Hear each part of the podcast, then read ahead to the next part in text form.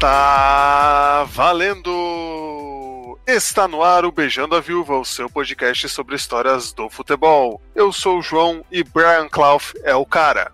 Eu sou o Arthur e Brian Clough é o meu pastor e nada me faltará. Eu sou Vitor Albano e alternativo mesmo é não ganhar. E no podcast de hoje nós vamos falar sobre os campeões alternativos da Liga dos Campeões, aí equipes que superaram as adversidades e conseguiram levar a famosa orelhuda. Então fique com a gente.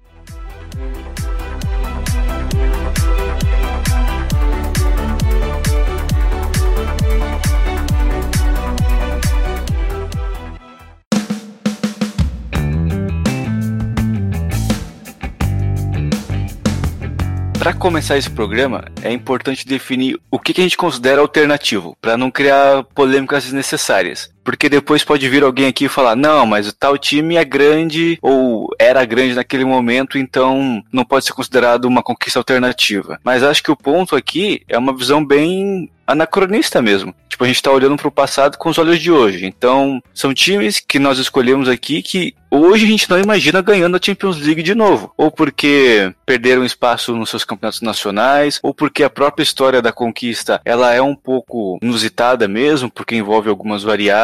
Mas não quer dizer que são times pequenos ou que são times sem expressão. Mas hoje a gente imagina que eles não podem ganhar a Champions League ou ou algo nesse tipo, vocês concordam? É exatamente isso, Vitor. Eu acho que assim, é, se a gente for colocar os nomes aqui que a gente separou, né, é, a gente vai ver times que, obviamente, tinham sido campeões dos seus países e acabaram disputando a Champions. Mas, hoje em dia, é muito difícil a gente ver esses times repetindo os feitos e eu acho que, acima disso, a gente já vai fazer um filtro, né, porque tirando um dos campeões alternativos que a gente separou, os outros eles apenas ganharam uma vez a Champions, então é mais mais ou menos como um ano específico que aquele time foi muito bem. E eu jogo a pergunta para vocês: se o Tottenham for campeão esse ano, ele seria um campeão alternativo?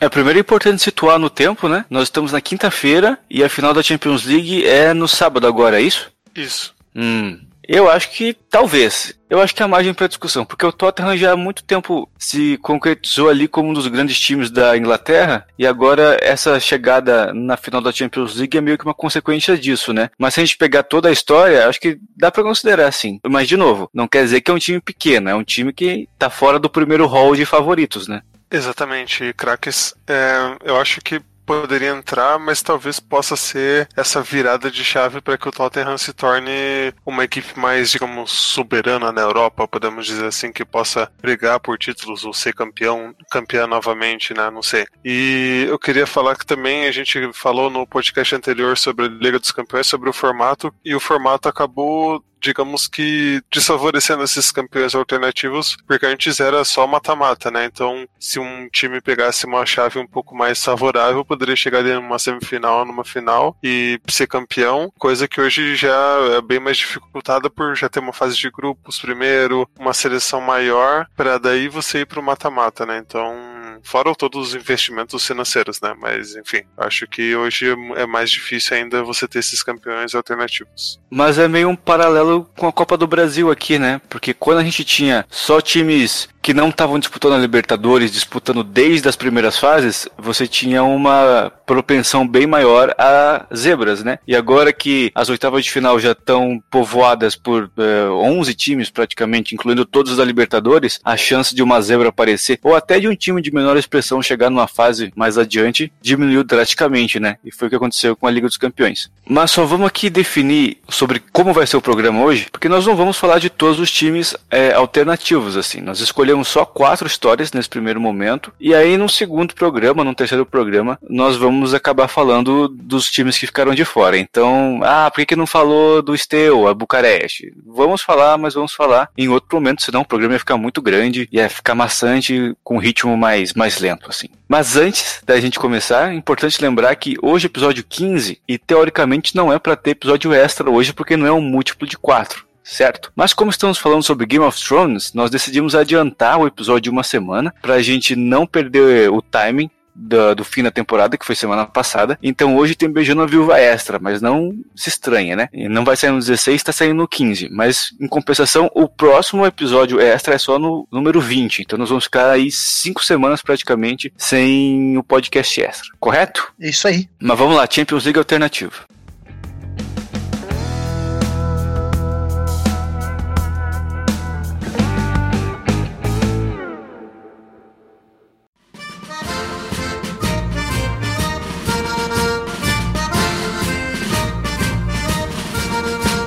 Olha só, o primeiro time na nossa lista é o Celtic, da Escócia, que ganhou em 1966, 1967. Então são o quê? 60 anos mais ou menos? É, cinquenta e tantos anos. Porque o Celtic é um time que a gente vê todo ano, ou todo ano não, né? Mas sempre chegando aí nas fases de grupos, volta e meia até conquistando algum resultado expressivo, como foi aquela vitória contra o Barcelona nessa década, alguns anos atrás. Mas não é um time que a gente está acostumado a ver a fazer grandes campanhas, né? No, no, máximo umas oitavas de final, e olhe lá. E é, acho que por isso que ele entra aqui nessa lista, porque esse título do Celtic na década de 60 não só foi o primeiro da Escócia e o único até hoje, como foi o primeiro da Grã-Bretanha como um todo, né? Nós falamos aqui que os times ingleses desde sempre tinham aquela soberba, aquela altivez de serem de se considerarem os grandes times do mundo, da Europa, naquele momento, mas por uma ironia do destino, o primeiro time bretão a conquistar a Europa foi logo um escocês, né, o Celtic. E, geralmente quando nós falamos em títulos europeus, eles costumam coroar uma fase do time de domínio nacional, de repente, que já vem de alguns anos, né? E o Celtic foi exatamente o contrário. O Celtic ganha a Champions League em 67, no momento onde ele quebra um jejum muito grande no campeonato escocês. Ele tinha ficado 11 anos sem ganhar um campeonato escocês, e aí ele só foi ganhar em 65 66, ou seja, uma temporada antes do título europeu. E se a gente lembrar que a Champions League só começou a ser disputada em 55 56,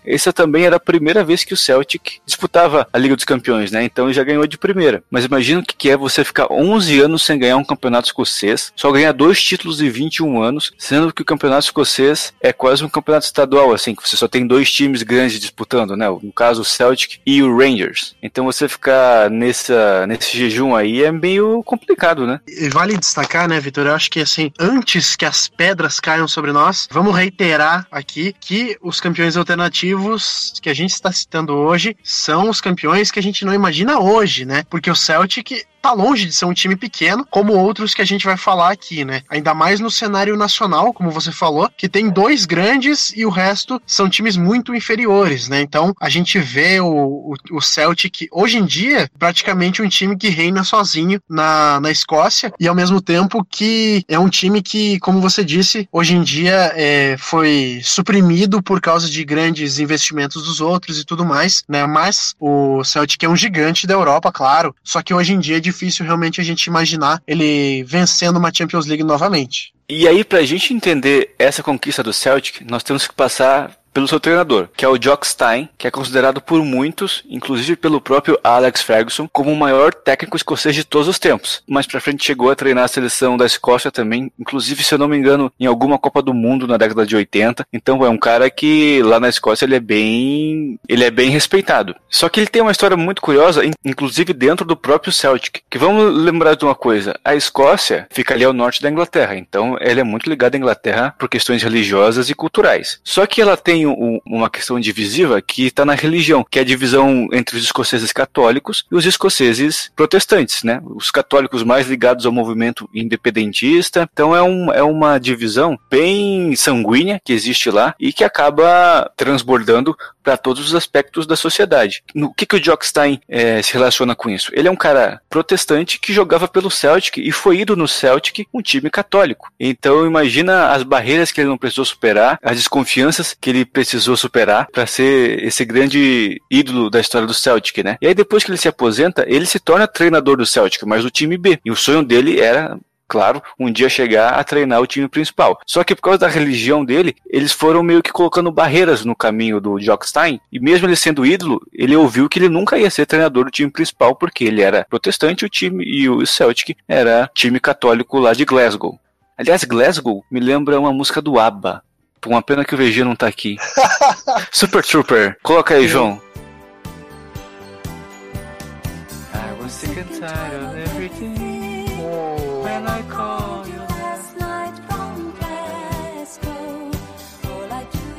Vai ter que ter o beijo no viúva ah, bom dia, hein? Ah, faço vai. questão. Não, vai. esse também, eu faço questão demais.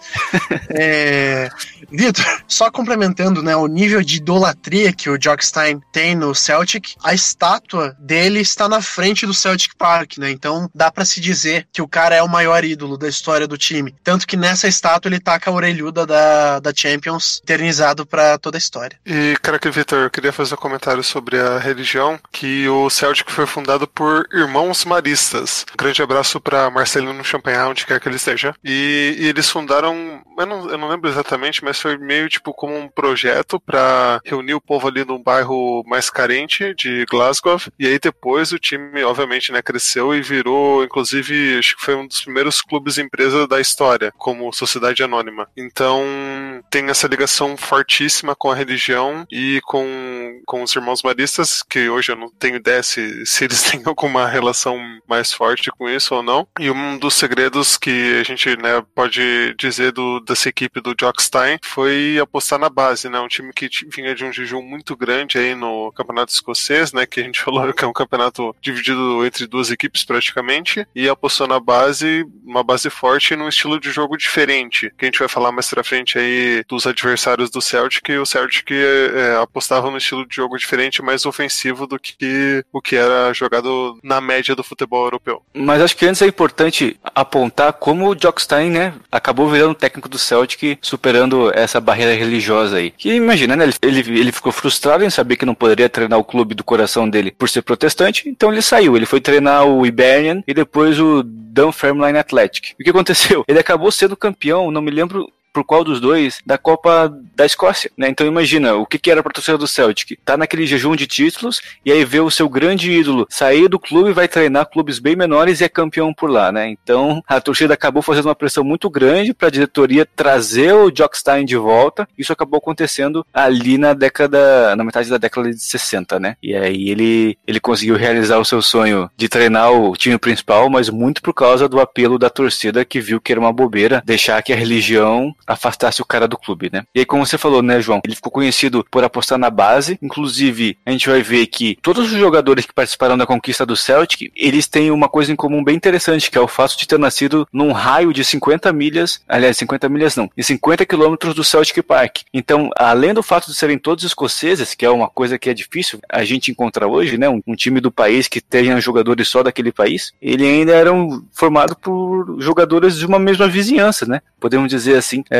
jogadores muito identificados com o Celtic e com aquela região de, de Glasgow, né? Não, Vitor, hoje em dia isso é praticamente impossível, né? Ainda mais um time europeu, assim, eu acho que é, a gente tem muitos times que conseguem é, desenvolver campanhas continentais aqui na Libertadores, tendo só jogadores argentinos ou só jogadores brasileiros. Mas times europeus hoje em dia é praticamente impossível. A única situação que eu consigo imaginar é do Atlético Bilbao, né? Que só aceita jogadores nascidos ali no País Basco. Mas mesmo mesmo assim é uma abrangência geográfica bem maior do que simplesmente uma, um raio de 50 quilômetros ali, como era o Celtic, né? E se eu não me engano, o Bilbao hoje em dia já está aceitando descendentes de bascos, então nem o próprio Atlético Bilbao tá mais tão é, focado na sua região, né? Exato. E aí, como o João falou, né, diferente do que a gente imagina o futebol escocês hoje, né, aquele futebol meio duro, com balão para frente, cruzamento na área, o Celtic do Jockstein era, ele era montado para valorizar a criatividade dos jogadores, né, principalmente por ser uma molecada muito nova, ele, ele apostava muito nessa fluidez, nesse toque de bola. Então o Celtic foi meio na contramão do que era o futebol britânico e o futebol inglês naquela época, né, e a gente vai ver que isso foi um dos diferenciais para ele conquistar a Europa no ano seguinte seguinte. Mas vamos falar então da campanha do, do Celtic em si, né? Que já começou pegando o Zurich. Hoje em dia não é um time grande, né? Mas ainda assim era o representante suíço na competição, né? Na Copa dos Campeões. E o time começou meio sem pretensão, né? De vencer a Copa dos Campeões, principalmente por não ser um dos grandes europeus e tudo mais. Mas é, logo na primeira partida de ida e volta, já meteu um 5 a 0 já para provar que era um time que talvez chegaria longe na competição.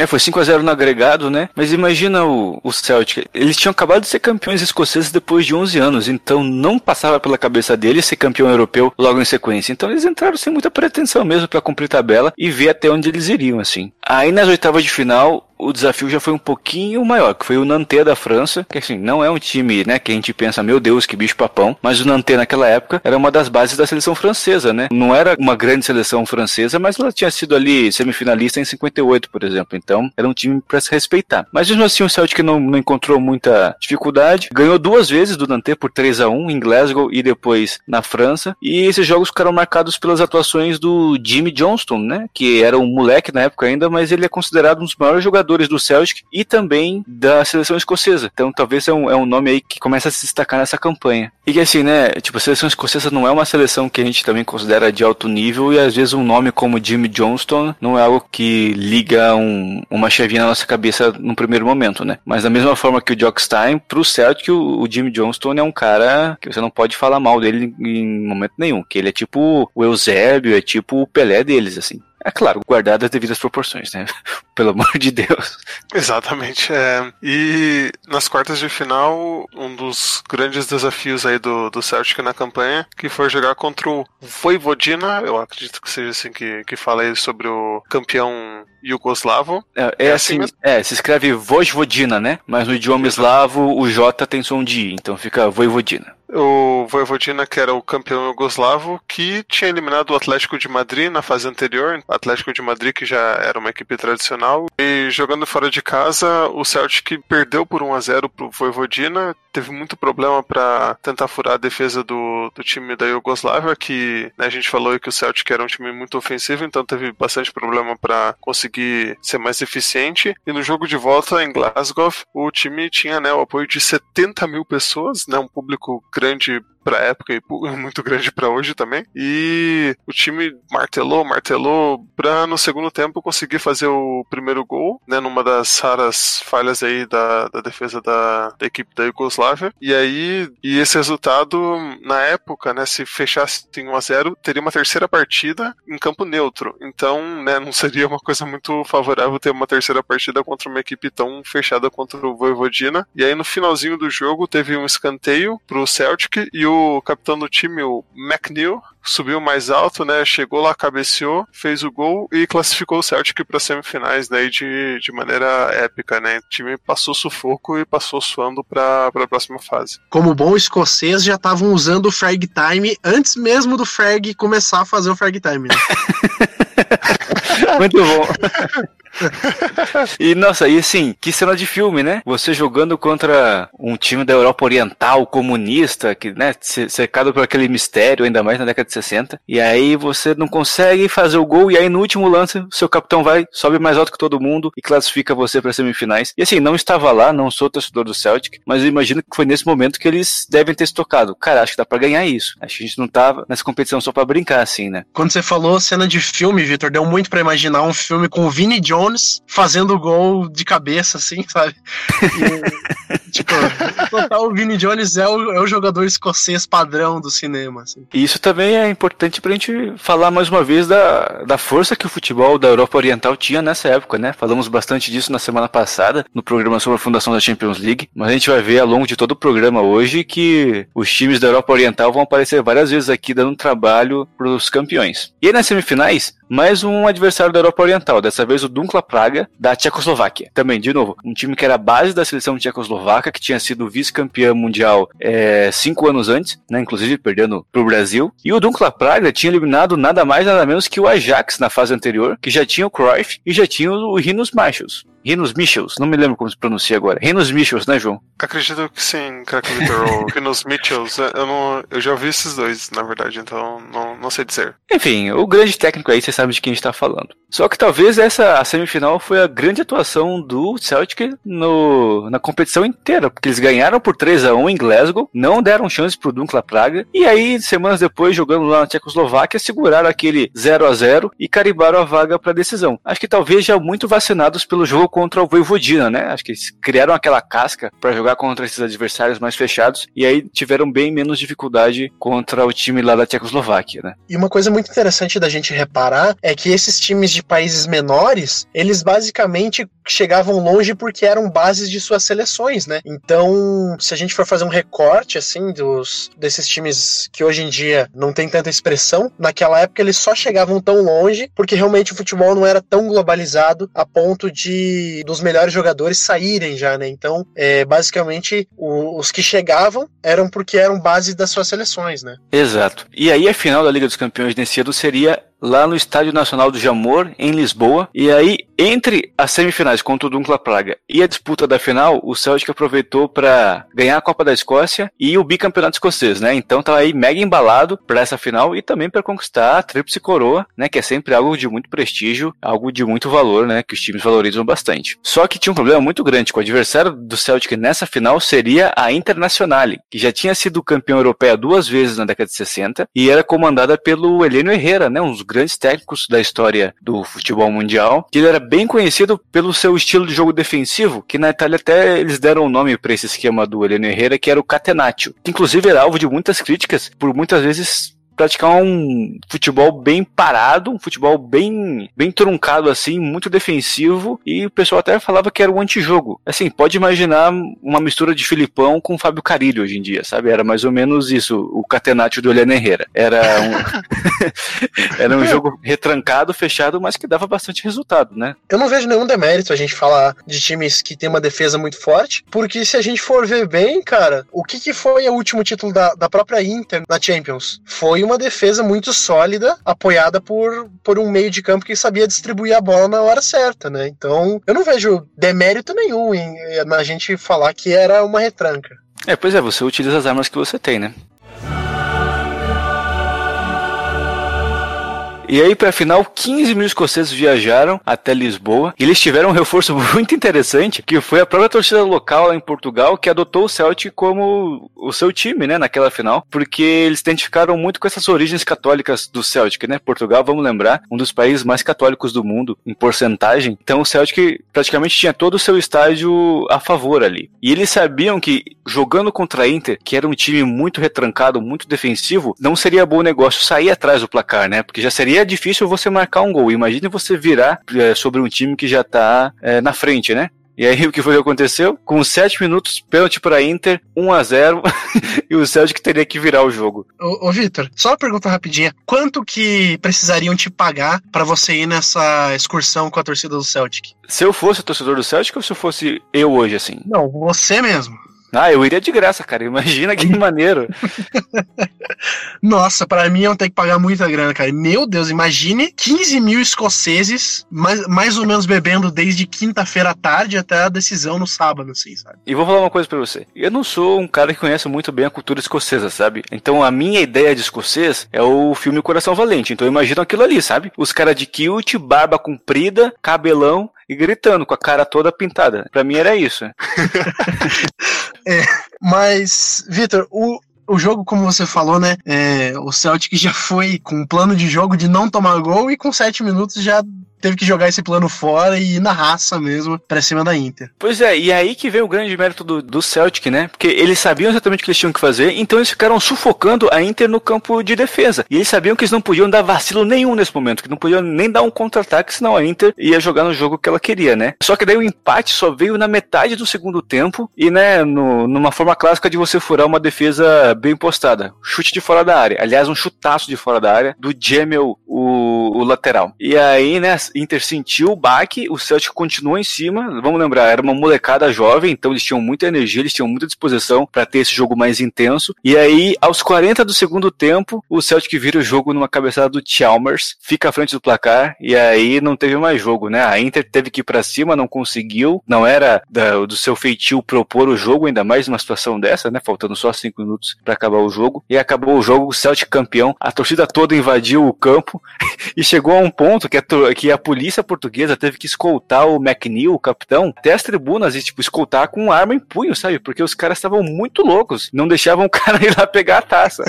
Caraca, nossa, mas é que assim, é, imagine a loucura que foi, né, cara? Tipo, o seu time que nunca tinha nem participado da Champions, na primeira vez que participou, já era o melhor time da Europa, né? Que, porra, é coisa, coisa de maluco mesmo, coisa para invadir o campo e fazer a festa mesmo. Então, a gente falou aí que o Celtic era um time ofensivo que fez toda essa pressão pra cima da Inter, que o time teve 13 chutes defendidos pelo goleiro, 7 afastados pela zaga e 19 chutes para fora. Então, foi realmente um bombardeio que resultou nos dois gols que deram a virada e o título pro time da Escócia. E se você pegar o, os melhores momentos dessa partida, vai ter o link aqui no post de qualquer forma, é um contraste muito grande entre o time do Celtic e o time da Internacional, né? Começando pelos uniformes, a Inter com aquele uniforme preto e, e azul, que no vídeo em preto e branco fica em tons escuros bem definidos assim, e os caras pareciam os atores de cinema, bicho. Os caras todos 1,80m, 1,90m, todos encorpados assim. E o Celtic, pelo contrário, né? Jogando de verde e branco, então, uniforme bem claro na tela, e uma molecada baixinha e magrinha, né? Galera de 1,60m, assim. Então, os caras tiveram que superar no aspecto físico também, né? Porque imagina o quanto não era intimidante jogar contra essa Internacional, né? Será que batia pouco a zaga da Inter, Arthur? Nossa senhora, para baixo do pescoço é canela, né, bicho? é, mas é, isso é muito louco, né, da gente perceber, porque a ideia que a gente tem de um futebol da Grã-Bretanha nessa época, né, é, cara, é de jogadores muito grandes é, que se impõem de um jeito físico em campo, né? E quando o time do Celtic inovou, digamos assim, em trazer jogadores mais rápidos, que conseguiam ter mais velocidade ao invés de força, e foram campeões europeus, será que a mídia da Grã-Bretanha é, começou a questionar o futebol do país, né? A maneira como eles jogavam futebol, ou simplesmente parecia algo é, ao acaso, né? Eu imagino que, como eram os escoceses, a imprensa britânica deve ter tratado mais como acaso, sabe? Se fosse os ingleses, aí seria revolucionário. Meu Deus, o futebol da Inglaterra mais uma vez mostrando como se joga, mas a gente sabe. It's coming home. É. e o esquema do time, inclusive, era um 4-2-4. Era uma coisa bem, bem pra frente. E aí, só pra fechar a conquista, até hoje, é, o elenco, né, os jogadores que ganharam o título, eles são conhecidos como os Leões de Lisboa, justamente por causa do, do, local onde foi disputada a final, né. E aí o Celtic não só fechou a temporada com a conquista da Champions, mas com a tríplice coroa, né, Copa da Escócia, Campeonato Escocês e Campeonato Europeu. E essa temporada só não foi melhor ainda, porque o Celtic acabou perdendo a disputa da Copa Intercontinental, né. Jogou contra o Racing, da Argentina, e ganhou em Glasgow, perdeu em Avalhaneda, e aí no terceiro jogo, lá em Montevideo. Aliás, um jogo que teve seis expulsões. Foi 1 a 0 para os argentinos e o Celtic acabou deixando escapar aí a conquista mundial, que aí fecharia com mais chave de ouro ainda essa temporada mágica, né? Oh, mas esse campo neutro não é muito neutro, não, né, cara? é, se a gente pegar a história da Copa Intercontinental, a gente vai ver que muitas vezes o terceiro jogo era no mesmo continente onde o segundo jogo havia sido disputado, né? E o segundo jogo era quase sempre na América do Sul. Então, Montevideo acabou recebendo várias vezes esse jogo extra aí que acaba favorecendo favorecendo, de uma certa forma, os sul-americanos, né? Com certeza. Mas vamos pro próximo, Victor? Fire Node.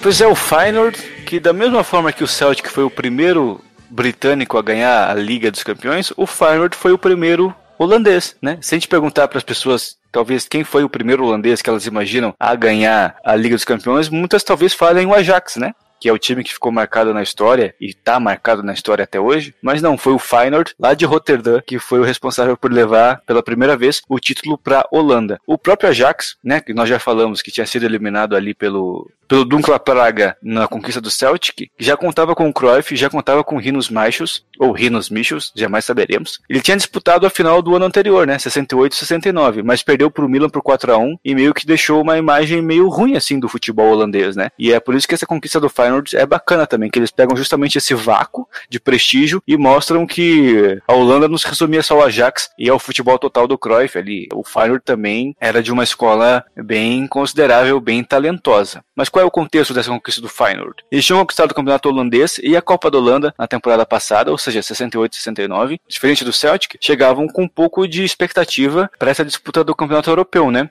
E também, assim como o Celtic, eles tinham um cara muito bom ali na, no banco de, de reservas, que era o Ernest Happel, um treinador austríaco, que ele ia ficar conhecido mais na frente por ser vice-campeão mundial na Copa de 78 com a Holanda, né? A gente acha que só o Rinos Michels treinou aquela geração fantástica, mas não, o Ernest Happel também foi um cara que marcou bastante uh, a história, né? E ele armava esse Feyenoord num 4-3-3 bem sólido, com uma defesa muito bem postada e que tomava pouquíssimos gols, né? O que vai um pouco na contramão uh, daquele futebol ofensivo que a gente se habituou a ver na Holanda na década seguinte, né? Mas como ainda era o começo da década de 70, o Rappel não tinha conseguido desenvolver o, o conceito de futebol total que ele viria a empregar eh, junto com o Rinos Marshalls mais para frente. Mas falando sobre a campanha do Feyenoord, eles pegaram uma baba muito grande na primeira fase, que foi um time islandês. E aí eu vou desafiar o Arthur a falar o nome do time aqui. Nossa, ó, vamos lá, vamos tentar. Mas esse é um nome que puta merda. Inicialmente dá para chamar ele de KR, mas é o Knatspi Mufelag Reykjavikur. Reykjavikur. Cara, eu acho que não sai nada melhor que isso. acho que traduzindo deve ser tipo Atlético de Reykjavik, sabe? Ou algo assim. Então imagina, campeão islandês hoje já não é muita coisa, imagina naquela época, né? E aí foram duas partidas em Roterdã, né, até por questões logísticas, imagino que na época você viajar até a Islândia devia ser um problemão. E aí imagina, né, você jogar contra um time praticamente amador da Islândia e jogar na sua casa duas vezes não tinha outra história, né? 12 a 2 pro Feyenoord no primeiro jogo, no que até hoje é a maior goleada da história da Liga dos Campeões. E aí no segundo jogo um, um protocolar 4 a 0 que somou um 16 a 2 no, no agregado, né? Então praticamente um treino de luxo aí do, do Feyenoord na primeira fase. Mas o que o Feyenoord encontrou de facilidade dificuldade nessa primeira fase, ele encontrou em dificuldade na fase seguinte, porque o adversário foi nada mais nada menos que o Milan, atual campeão europeu, e que tinha no seu elenco, Arthur, nomes simplesmente como Giovanni Trapattoni e Gianni Rivera, que são né, jogadores lendários do futebol italiano. Nome de bilionário, né, cara? Nome de bilionário, exatamente.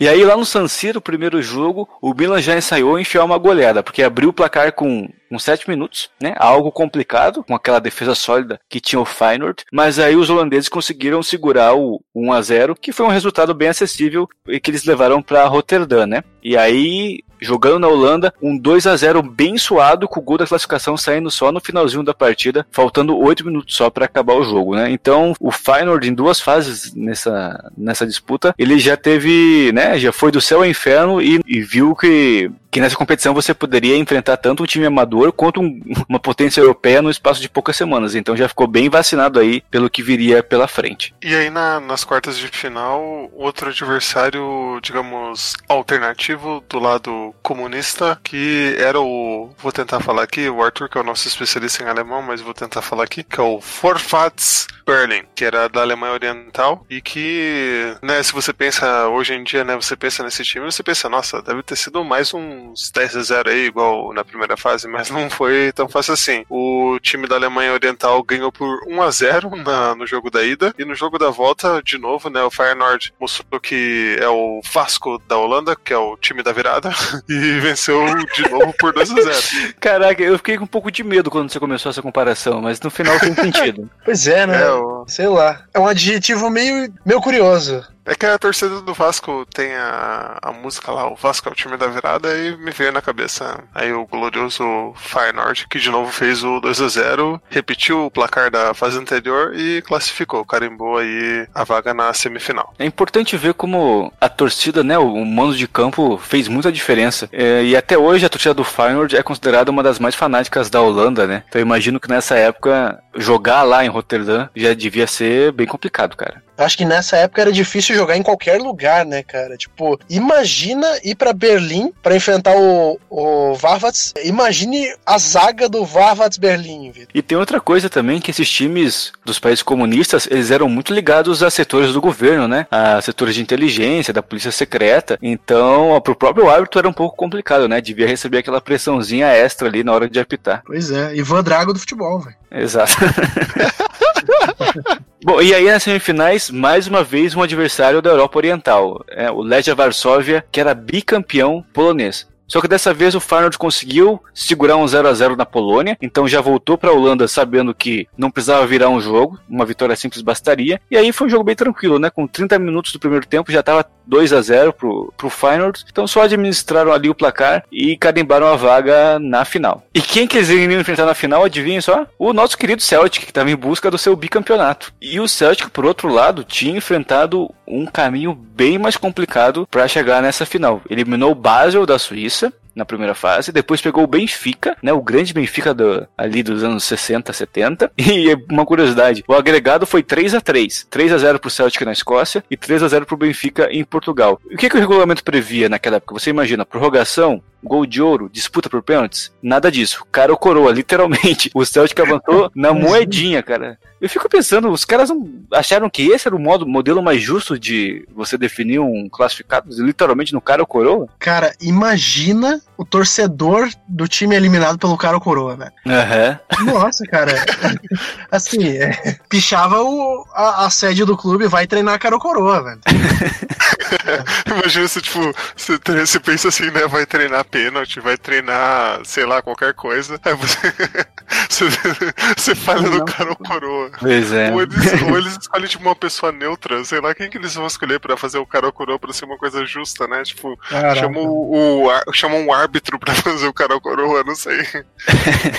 Bom, aí passou pelo Benfica nessa situação aí, enfrentou a Fiorentina nas quartas de final, campeã italiana, e aí na semifinal enfrentou o Leeds United, campeão inglês, e ganhou duas vezes do Leeds United, né? Então, assim, comprando os adversários, o Celtic chegava bem mais cascudo para essa final, até por já ter sido campeão europeu ali há dois anos atrás, né? Nossa, essa chave do, do Celtic realmente estava muito, muito mais difícil que a do, do Feyenoord, apesar do Feyenoord ter o Milan no seu caminho, né? Então, também eu acho que o teste de fogo foi o Milan, né? Pois aí, falando em Milan, a final foi justamente no San Siro, lá em Milão, num jogo que teve mais de 50 mil pessoas presentes, e o Celtic saiu na frente, né? Gol do Gemel, que já tinha feito gol na final contra, o, é, contra a Internacional, né? Então, um cara que estava habituado aí a marcar em jogos decisivos. Só que o que aconteceu? O Feyenoord conseguiu empatar logo em seguida, então meio que não sentiu tanto esse gol do Celtic. E aí, meio que ficou segurando ali até o final, foi pra prorrogação. E aí, no segundo tempo da prorrogação, faltando só 3 minutos para acabar o jogo, eles marcam um gol de cobertura muito bonito. E aí conquistam o título é, de novo, né? No finalzinho, numa história aí que provavelmente contam até hoje lá em Roterdã. E quem marcou o gol da, do título foi o Kindval, que era sueco. E aí o Feyenoord, diferente do Celtic, conseguiu né, fechar essa temporada com o título mundial, né? Enfrentou o Estudiantes de La Plata, é, acho que foi 0 a 0 em La Plata e daí eles ganharam em, por 1 a 0 lá em Roterdã, né? Então conseguiram uma coisa que é impossível hoje também, você ser campeão mundial diante da sua própria torcida, né? Assim, assim eu sei que você pode ser é, campeão mundial é, sendo o representante do país sede, mas não é a mesma coisa, né? Eu senti alfinetado. Não, não, não, não foi. Não estou dizendo, não estou dizendo sobre o título do Corinthians em 2000. Só estou dizendo okay. que, que é diferente, né? Você ser campeão europeu e depois ser campeão mundial perante a sua torcida, enfim.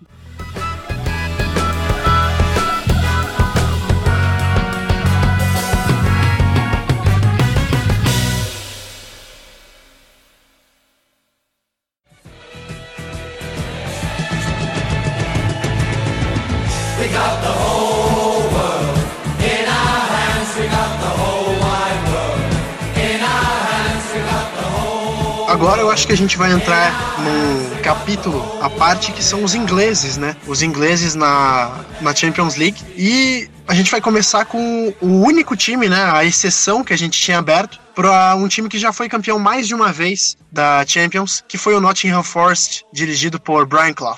Pois é, porque diferente do Feyenoord, do Celtic, que eles podem não ter tanta força hoje a nível europeu. Mas eles são grandes times dentro do seu país, né? Eles volta e meia estão ali conquistando copas, campeonatos nacionais. E o Nottingham Forest não. Foi um espaço ali no tempo onde ele saiu de um time de meio de tabela da segunda divisão para ser campeão europeu, cara. Então é uma história muito surreal, assim, que completamente impossível de acontecer hoje em dia. Então, como o Victor falou, era um time que não passava do meio de tabela na segunda divisão da Inglaterra e que teve uma total revolução com um dos meus grandes ídolos do futebol, o glorioso e saudoso Brian Clough. Brian Clough ele já tinha sido campeão inglês com outra equipe surpreendente e rival do Nottingham Forest, que é o Derby County. Então ele tinha sido campeão já, eu não lembro se foi na primeira ou na segunda temporada dele no Derby County, ele foi campeão inglês, então já é uma grande façanha. E aí foi pro desafio no Nottingham Forest e tirou o time da segunda divisão, né, num, num ano, e no ano seguinte já foi campeão inglês, e no outro já ganhou a Liga dos Campeões. Ele, ele realmente foi, foi um treinador que foi surpreendente e que ainda no meio do caminho ele foi treinador do Leeds por apenas 44 dias, porque ele, ele criticava muito o estilo de jogo da, da equipe, que era treinada pelo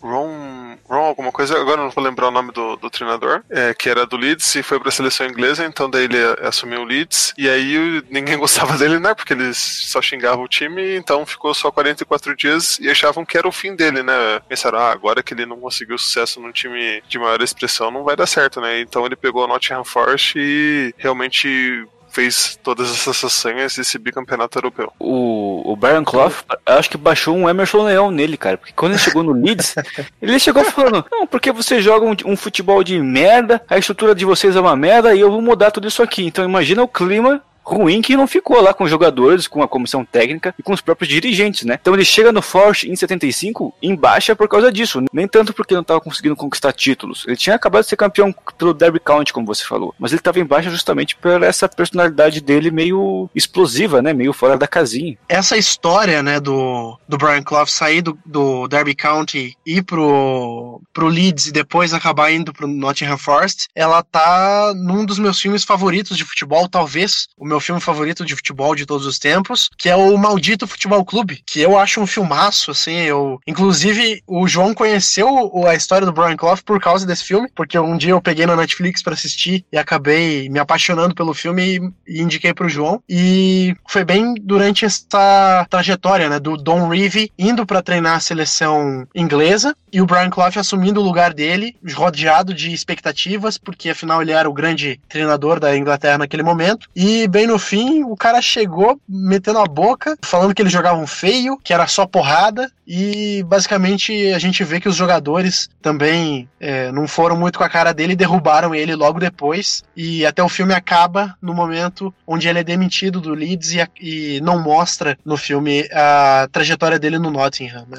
É, até porque teria que ser um outro filme só para contar, né, cara? Uh, porque como o João falou, ele chega em 75, em 76 e 77 ele já conquista o acesso, e aí em 77 e 78, que é a primeira temporada dele com o Forest na primeira divisão, as previsões eram de que ele ia brigar ali para não cair, para ficar no máximo no meio de tabela. E o que aconteceu?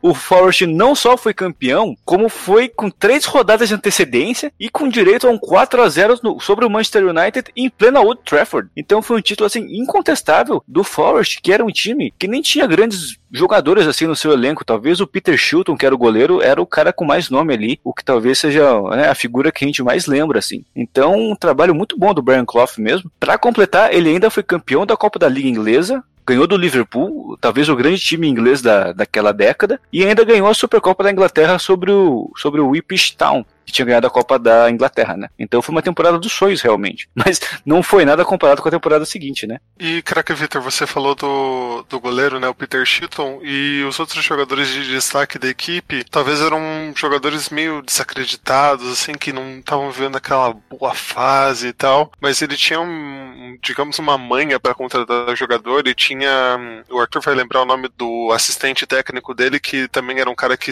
sabia convencer o jogador a jogar para eles, e eles conseguiram trazer alguns jogadores que eles sabiam que tinham potencial, mas estavam naquela, não estavam naquela boa fase. E esses jogadores realmente conseguiram jogar o fino da bola, né? Porque para você ganhar duas ligas dos campeões assim, só jogando o fino da bola. Então ele conseguiu montar essa equipe que não realmente você falou aí que não tinha nenhuma expectativa e, e, com jogadores que não tinham toda essa credibilidade no momento. O nome do assistente do Brian Clough é Peter Taylor e até no filme ele é interpretado pelo ator que faz o Pedro Pettigrew nos filmes do Harry Potter. E ele tinha um apelido, né? Putz, agora eu não vou lembrar o apelido. É, era Murtosa.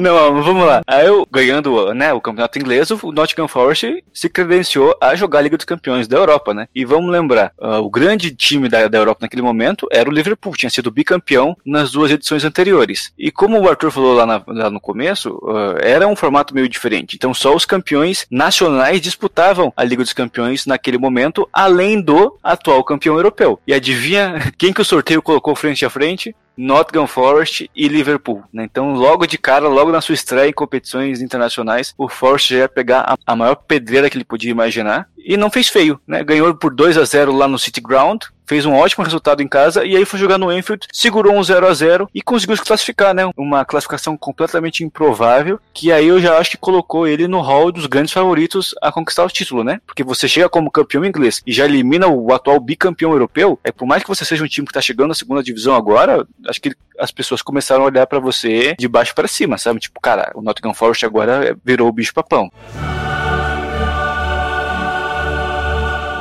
E logo depois de passar pelo Liverpool, aí já teve um adversário um pouco mais fraco, né? Mas ainda assim é um time tradicional, que é o AEK Atenas, né? Mas foi para Grécia, ganhou de 2 a 1 e na volta goleou por 5 a 1 né? Então é, não teve muita dificuldade. Mas nas quartas de final, aí pegou o Grasshopper, que era um time que vinha super embalado porque havia eliminado o Real Madrid, que era é, o maior campeão da Champions naquela época e continua sendo até hoje, né? Então, sempre que se elimina o Real Madrid, existe uma cobrança muito grande em cima desse time. Mas mesmo assim, o Nottingham Forest não encontrou muita dificuldade e logo no primeiro jogo goleou em casa por 4 a 1 e chegou na Suíça realmente com o resultado debaixo do braço, empatando por 1 a 1, garantindo a vaga na semifinal da Champions daquele ano. É que eu fico pensando também, né? Tipo, o Nottingham Forest eliminou o Liverpool com autoridade na primeira fase. Então os caras não iam ter medo de AEK Atenas, de Grasshopper, por mais que tivesse eliminado ali Real Madrid e tal. Os caras estavam muito embalados. Tipo, nós tiramos o Liverpool e não vamos aqui tremer para grego, para suíço. Isso se refletiu nos placares, né? Passando com muita tranquilidade nas duas vezes.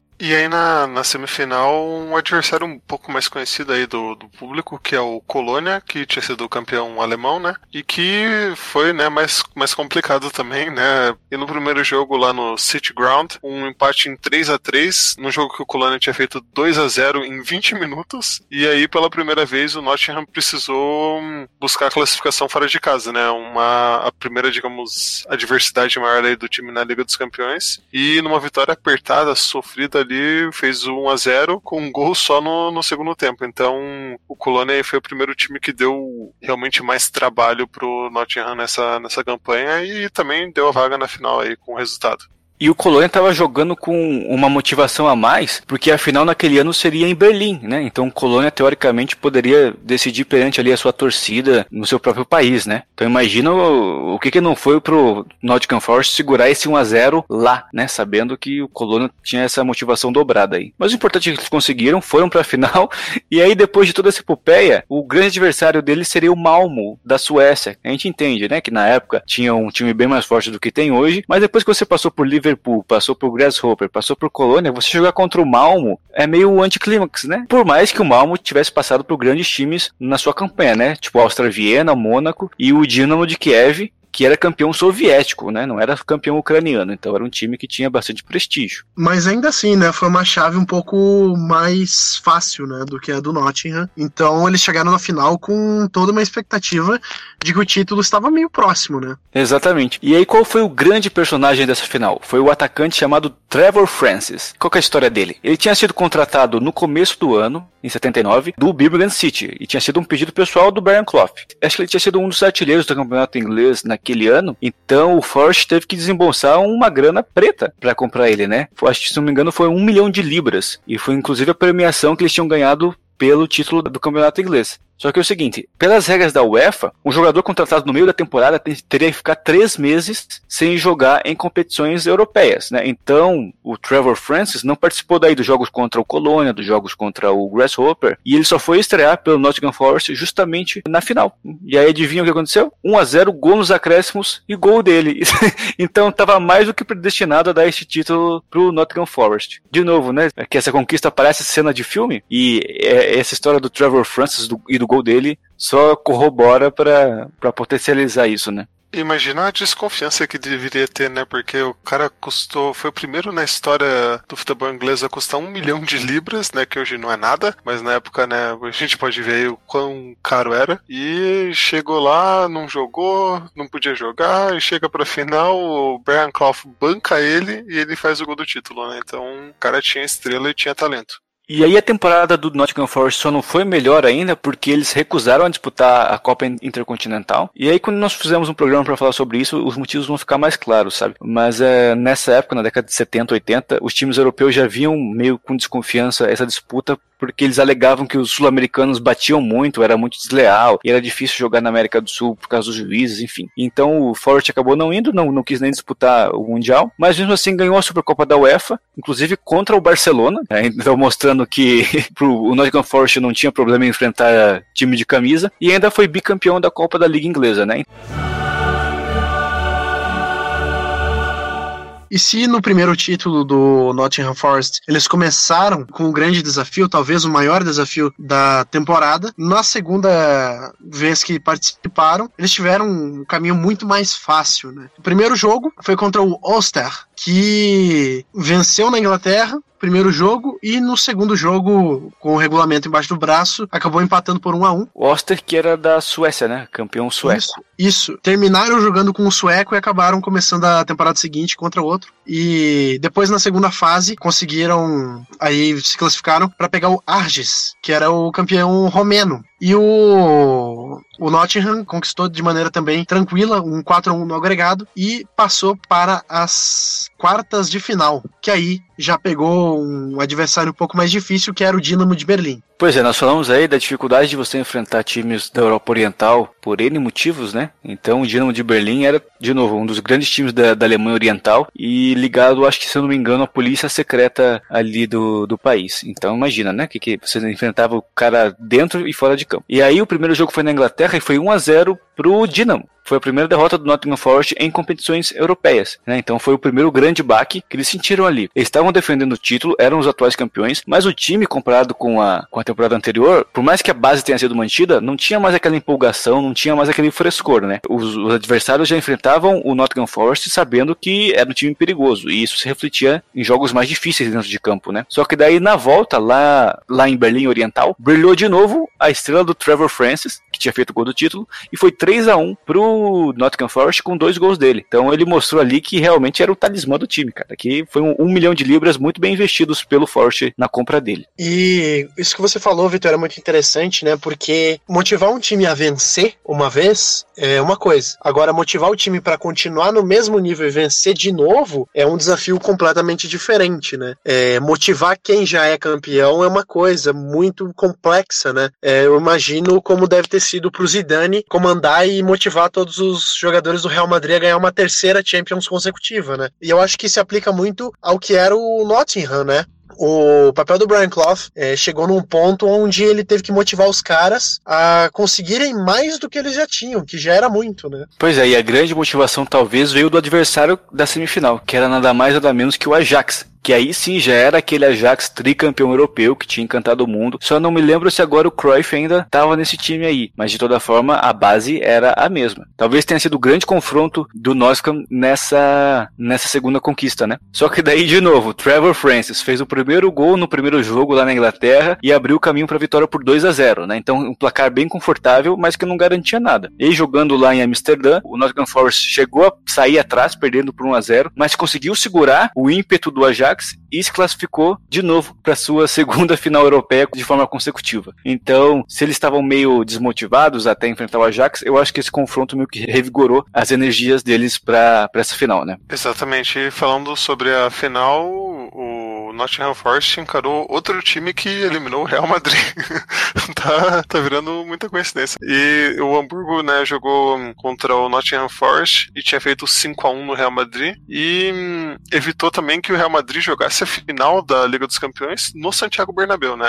A gente falou de motivação aí da, das equipes em jogarem a, a grande final em casa e o Real Madrid, né, perdeu essa chance aí de jogar no Bernabéu. E jogando para mais de 50 mil pessoas lá na capital da Espanha, o Nottingham ganhou por 1 a 0. Não foi gol do Trevor Francis, foi gol do filho do Robert, o Robertson, e garantiu o bicampeonato europeu. E nessa época eles ultrapassaram Manchester em conquistas e igualaram Liverpool. Então o Nottingham se colocou num. Ainda, né? Ainda se coloca num panteão de campeões absurdo, mas na época se colocava maior ainda, né? Mas eu acho que isso é interessante pra gente ver como títulos são muito importantes, mas eles acabam não definindo a grandeza de ninguém, né? Porque tudo bem, nós respeitamos a tradição, a história do Nottingham Forest, é uma história fantástica, mas hoje é um time que voltou a ser o que ele sempre foi. Um time de segunda divisão, de meio de tabela, que não consegue nem jogar a Premier League. Então a história vai estar ali, sempre vai estar escrita, os personagens vão estar sempre ali. Mas acho que seria um pouco legiano chamar o Nottingham Forest de time grande hoje, porque ele só tem uma das dos requerimentos, né, pra gente considerar alguém grande, que são grandes conquistas. Mas talvez a torcida, não, aí não falo com grande conhecimento, mas imagino que a torcida não seja tão grande, né? O Forest não conseguiu ter essa constância de disputar títulos continentais com alguma frequência. E eu acho que são essas coisas assim que também tornam, tornam um time grande, né? Então, como se falou, ele ultrapassou o Manchester naquela época, igualou o Liverpool. Mas mesmo assim,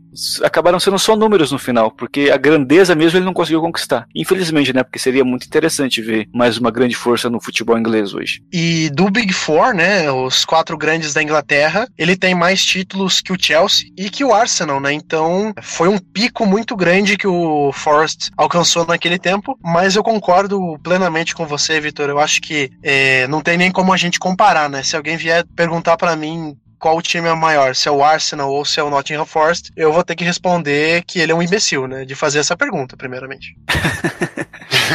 é que eu acho que assim, se as conquistas dos Forest fossem uma na década de 70 e uma na década de 80, talvez essa constância daria um pouco mais de grandeza a ele, sabe? Que daí mostraria que não foi simplesmente uma fase, não foram dois, simplesmente dois anos bons numa história mais que centenária. Mas assim, como foi uma coisa muito instantânea, por um lado é muito interessante, é muito romantizado, mas por outro lado é muito muito rápido também, então não acaba não sendo suficiente para colocar ele ali no, na primeira prateleira, né? É, e diferente do, do ano anterior, né, quando tinha sido campeão pela primeira vez da Liga dos Campeões, dessa vez o Nottingham aceitou disputar o Intercontinental ou o Mundial de Clubes ou como você quiser chamar aí, e foi até o Japão para enfrentar o Nacional do Uruguai. E só que não, não deu muita sorte e perdeu por 1 a 0 para a equipe uruguaia. Só para pontuar, essa foi a primeira disputa do Mundial Interclubes nesse formato que clássico, né? O jogo único lá no Japão. Acho que foi até, foi até por isso que o Forest decidiu aceitar dessa vez, porque seria em campo neutro, não teria que lidar, entre aspas, com a, com a catimba sul-americana, com as questões extra-campo também, né? É verdade, faz sentido. Acho, acho que tem, tem o seu glamour hoje, né? Pensando agora essa disputa no Japão. E aí o Forest perdeu também a Supercopa da UEFA, né, pro Valência. E no ano seguinte, quando ele disputou a Liga dos Campeões de novo, ele foi eliminado logo na primeira fase pro CSKA Sofia, né? Um time bem mais modesto aí, mas isso mostrou que os tempos áureos do time, a grande fase do time tinha realmente acabado, né? Tinha ficado no passado. Eles foram até onde deu, foram até o limite, passaram esse limite e aí eles viram que não dava mais e aí o, o Forte recomeçou a sua caminhada rumo ao lugar onde ele está hoje, esteve na maioria da sua história, né? Que é a segunda divisão inglesa e longe dos grandes feitos, das grandes conquistas.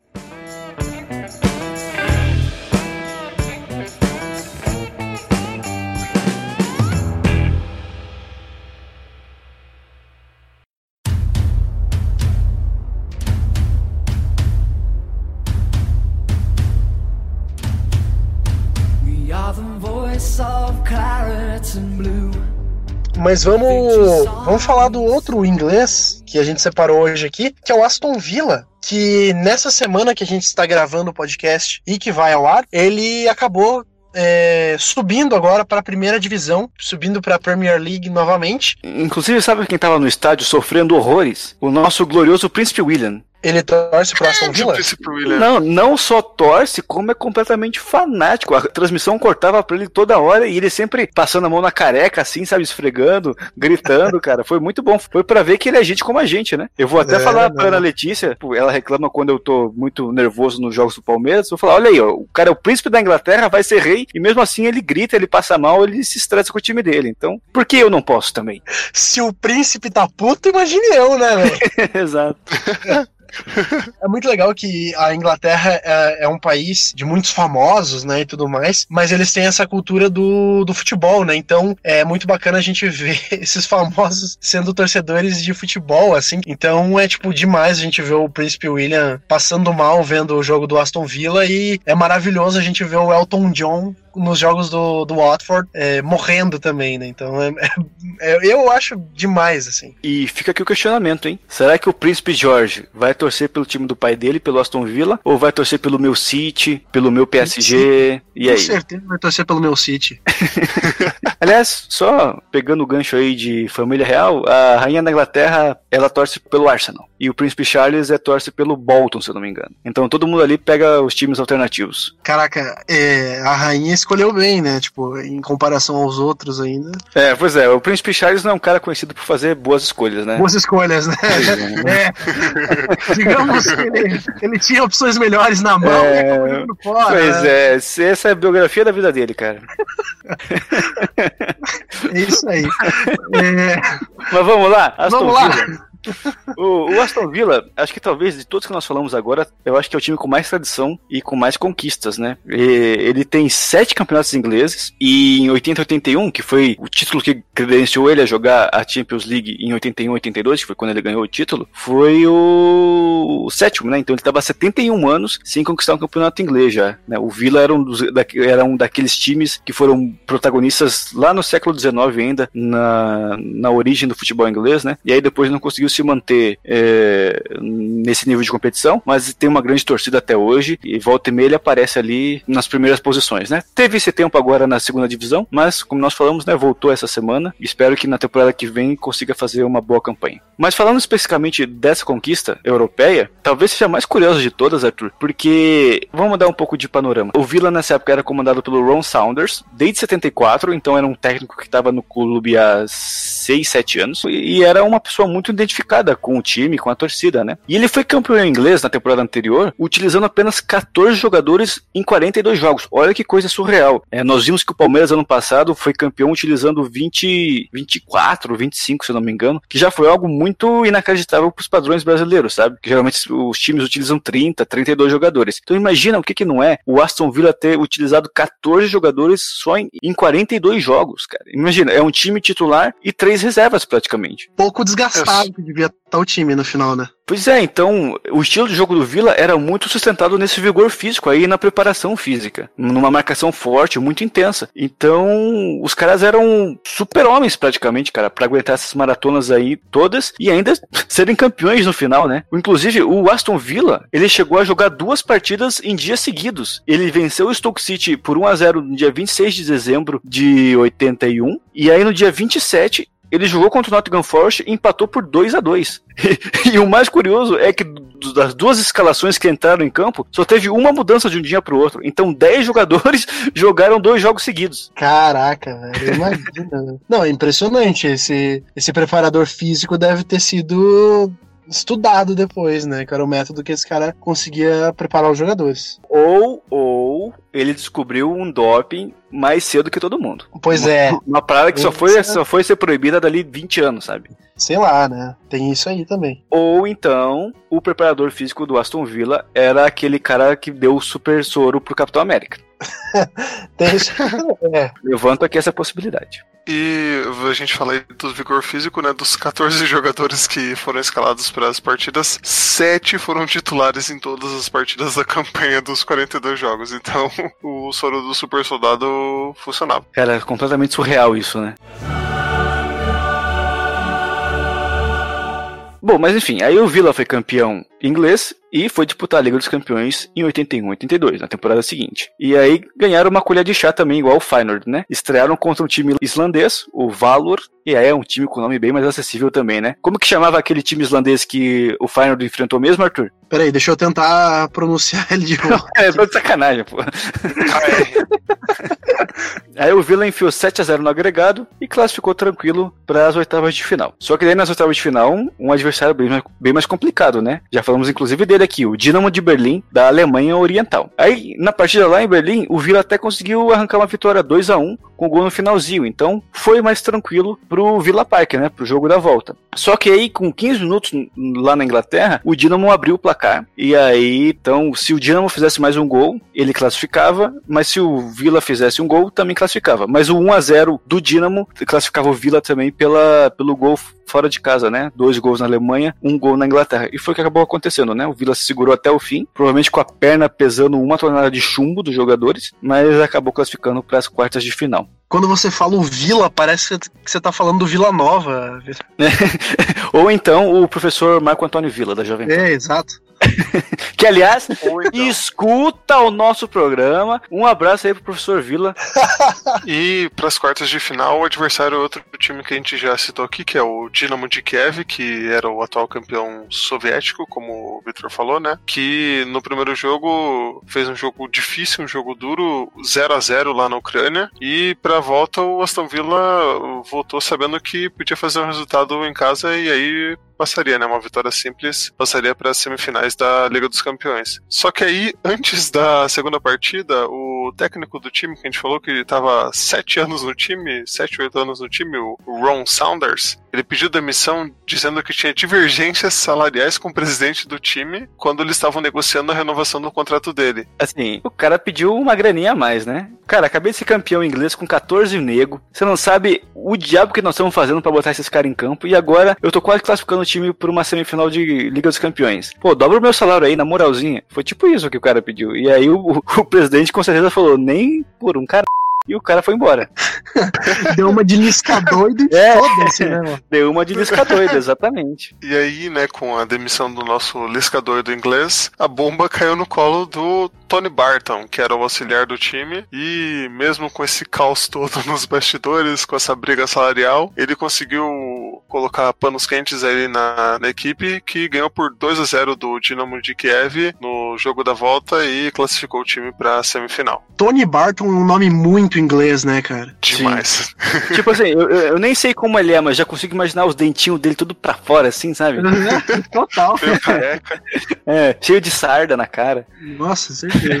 tá, mas aí, João, depois dessa turbulência toda, na semifinal o adversário seria um pouco mais acessível, né? O Anderlecht da Bélgica. Mas mesmo assim foram dois jogos bem disputados, 0 a 0 lá na Bélgica e 1 a 0 na Inglaterra, né? um placar magro, mas que foi suficiente para o Aston Villa conquistar a vaga na final, né? E aí a, a, o adversário seria pra lá de complicado, que era simplesmente o Bayern de Munique, atual tricampeão europeu. Nada mais, nada menos do que isso. E se besteira pouco é bobagem, quando começou o jogo lá em Rotterdam, a grande final, com nove minutos, o Jimmy Rayner, que era o goleiro do Aston Villa, simplesmente lesionou o pescoço e teve que ser substituído. Então botaram lá um goleiro reserva completamente novo, inexperiente, que era o Nigel Spink, que imagina, né? Tá escrito o roteiro pra tragédia, né? Você bota um goleiro é, sem experiência, frio, numa final de Liga dos Campeões, o que aconteceu? O cara simplesmente fechou o gol, não deixou passar nada, defendeu tudo que o Bayern chutou e o Villa foi campeão por 1 a 0 o gol do Peter White. Aos trancos e barrancos, perdendo técnico, perdendo goleiro, mas foi campeão ao final de tudo 1 a 0 uma história inacreditável do Aston Villa. Cara, é, a gente vê que todas essas finais que a gente citou aqui, né, é o famoso saber sofrer, né, cara? Porque nenhum foi uma final assim tranquila, né? Todos tiveram algum momento ali onde você falava, putz, eu acho que, que o caldo vai entornar. E no final, é, os times conseguiam vencer a, é, as adversidades. E se a gente for ver, dos exemplos que a gente citou, o Bayern de Munique é de longe a, a maior equipe, a mais difícil, assim, né, de ser enfrentada. O segundo lugar é Inter de Milão, lá do que o Celtic enfrentou, né, mas o Bayern de Munique era um desafio à altura mesmo. E a gente fala do Bayern de Munique, o time tinha feito 20 gols até chegar na final, né, um poderio ofensivo impressionante com 7 gols do Dieter Hornes e 6 do Rummenigge, um dos maiores ídolos da história do time. No outro lado, a gente vê o Aston Villa com um time que só levou dois gols em oito jogos. Então foi realmente um jogo do ataque contra a defesa e que o Arthur falou aí, soube sofrer e conseguiu fazer o gol para ser campeão. E o Villa ainda fechou a temporada ganhando a Supercopa da UEFA sobre o Barcelona do Maradona, só que aí perdeu o, o Mundial de Clubes no fim do ano pro Penharol por 2 a 0 né? Penharol e Aston Villa, quando que a gente vai ver uma final de Mundial nesse nível de novo, hein? Nunca mais. Cara, é, nesse nível, nunca mais. Agora, Colo-Colo e Estrela Vermelha, bicho, aí largue, largue os betos. Isso é papo para próximo programa, né? Quando a gente falar. Outro, outro dessa série. Outra vez, né? Quando voltarmos a falar de campeões alternativos.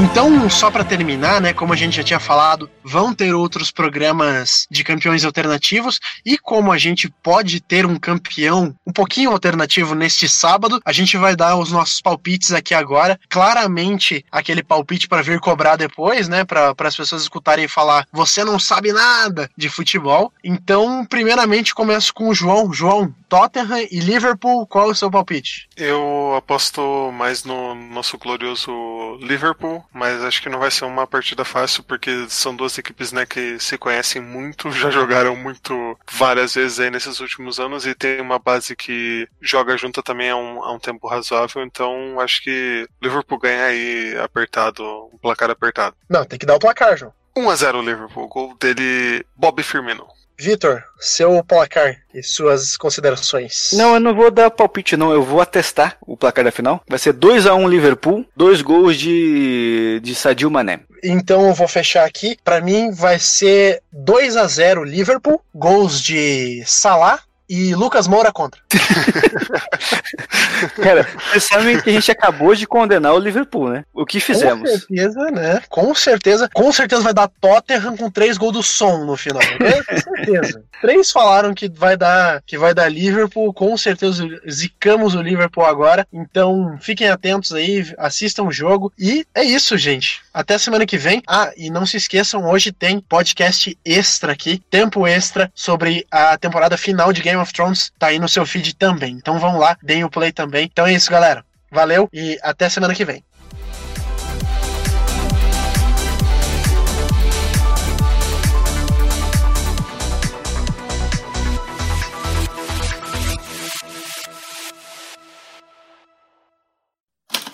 Este podcast foi editado por Icarus Produtora, soluções em audiovisual.